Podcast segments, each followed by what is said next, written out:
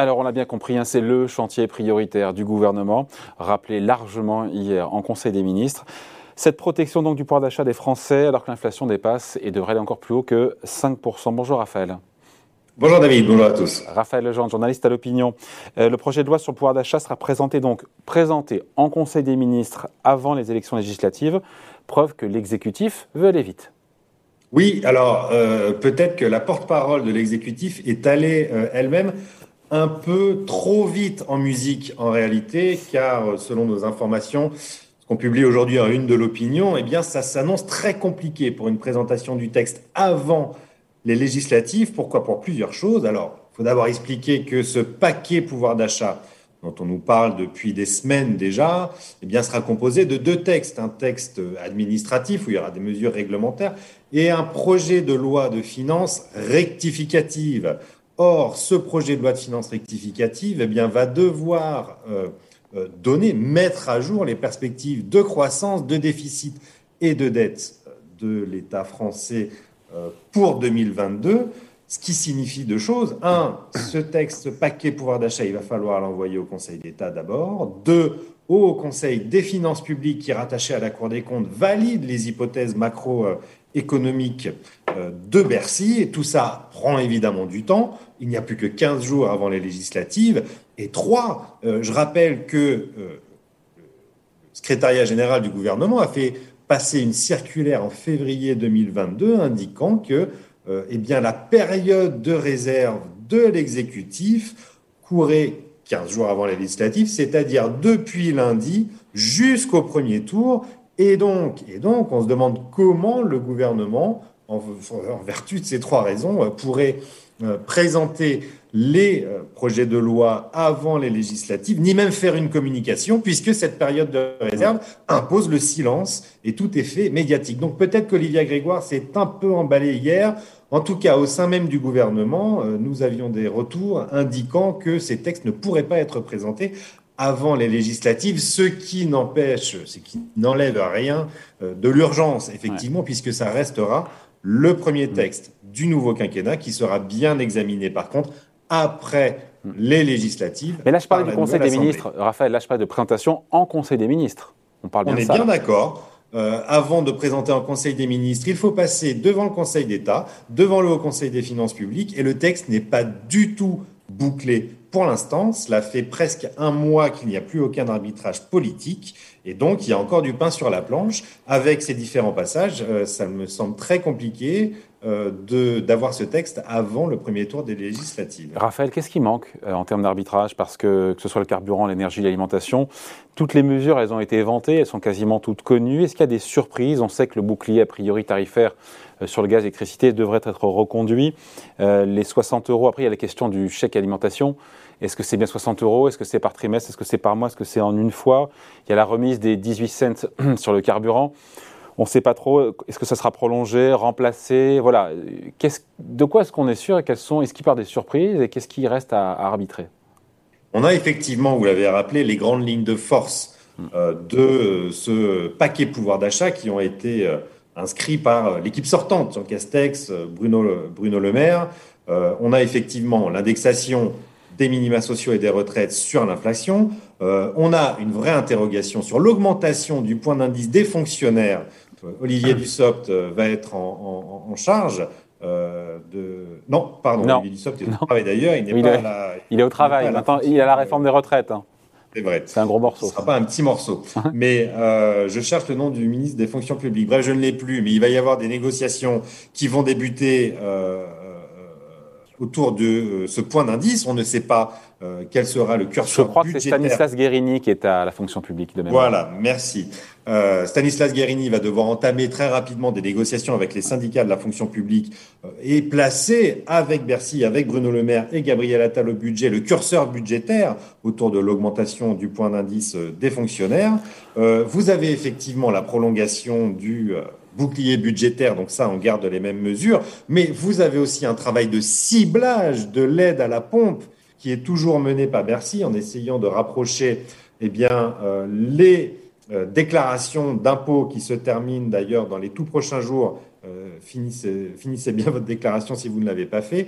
Et les fichiers des cartes grises pour essayer de cibler cette aide à la pompe sur, pour ceux, les ménages qui en ont le plus besoin. Et puis, vous avez des idées, des mesures qui ne sont pas encore officialisées, mais qui circulent.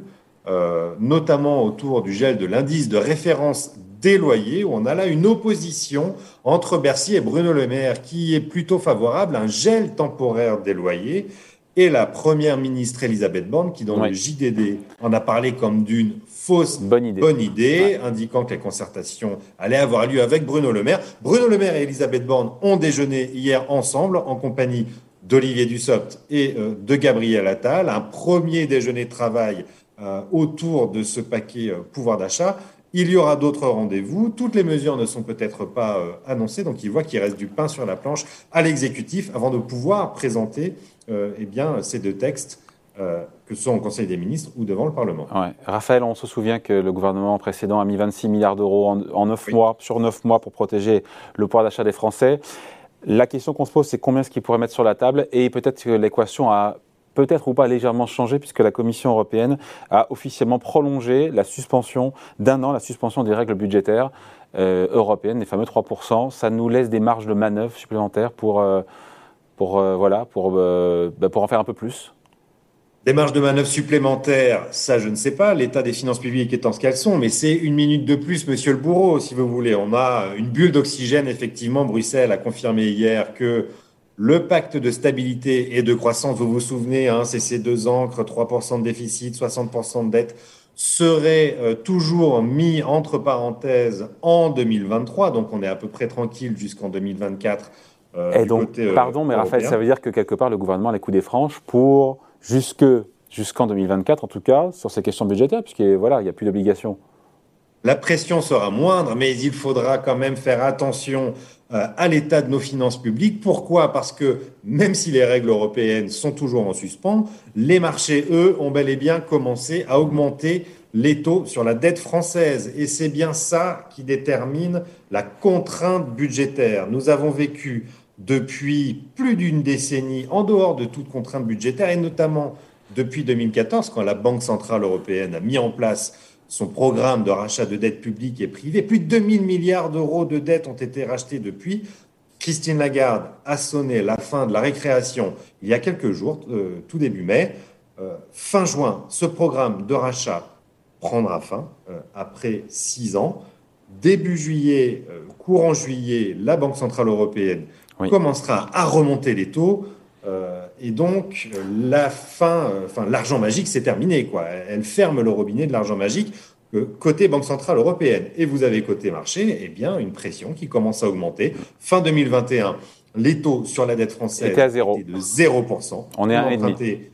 On rasait gratis. Euh, on est à 1,6 aujourd'hui. Ces taux pourraient continuer à augmenter. Euh, et, donc, c'est une charge de la dette qui va augmenter d'autant plus que, je rajoute un troisième point qui est celui de l'inflation, 10% de notre dette est indexé sur l'inflation, ce sera 8 milliards de hausse sur la charge de la dette dès cette année. Euh, dès cette année, je rajoute un autre chiffre, 1% d'augmentation des taux. C'est 40 milliards d'intérêts. C'est 40 milliards au bout de 10 ans. Voilà, et donc on est pris dans cette pince entre l'inflation et les taux qui font que la contrainte budgétaire est de retour et que si Emmanuel Macron reste pour l'heure le pied appuyé sur la dépense euh, pour ce paquet pouvoir d'achat dont on attend de connaître le coût encore, c'est euh, justement le travail euh, que devront faire Elisabeth Borne et Bruno Le Maire dans les prochaines semaines. Il faudra, quoi qu'il en soit, mener des réformes structurelles par la suite. Et là-dessus, les nouvelles sont pas très bonnes. Olivier Dussopt, donc, qui sera bien en charge des retraites, a indiqué ce matin que le dossier était reporté au mois de septembre pour le début des concertations. Euh, on se hâte lentement du côté de l'exécutif avant de s'attaquer aux réformes qui fâchent. Avant de se quitter, à votre avis, on sera où, euh, Raphaël, euh, en fin 2022 en matière de déficit budgétaire? On est toujours à 5% d'objectif, on n'y sera pas. Avec le paquet pouvoir d'achat qui va coûter des sous, le ralentissement de la croissance, donc moins de recettes fiscales, la hausse des taux d'intérêt, donc charge d'intérêt qui augmente pour le budget de l'État, on sera où fin d'année? Autour de 6 ou plus? tout va dépendre des curseurs, euh, notamment euh, de la dépense sur ce paquet pouvoir d'achat. C'est vrai que tout pousse à décaler pour l'instant cet objectif de 5% du déficit. On indique à Bercy que pour l'instant, pour l'instant, nous n'en sommes pas très loin. tout dépendra effectivement euh, des arbitrages politiques sur ce paquet pouvoir d'achat. Euh, il y a eu une mauvaise surprise, surprise pour les budgétaires qui a été euh, l'avancement de la suppression de la redevance télé. C'est plus de 3 milliards d'euros de pertes de recettes pour l'État. Il l'attendait pour 2023. Emmanuel Macron a décidé d'accélérer. Ce sera dans le paquet pouvoir d'achat.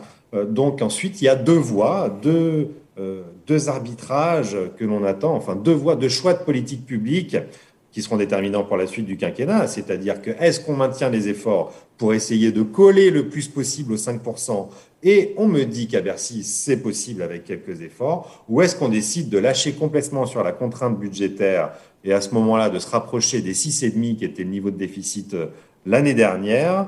Eh bien, euh, rendez-vous des courses peut-être avant, probablement plutôt après les législatives, euh, pour voir les choix actés par Bercy et Matignon sur ce paquet. Je m'habillais que ce sera après les législatives, évidemment. Bon. On est dans le même sens. Salut Raphaël, merci beaucoup Raphaël Legendre pour l'opinion. Salut.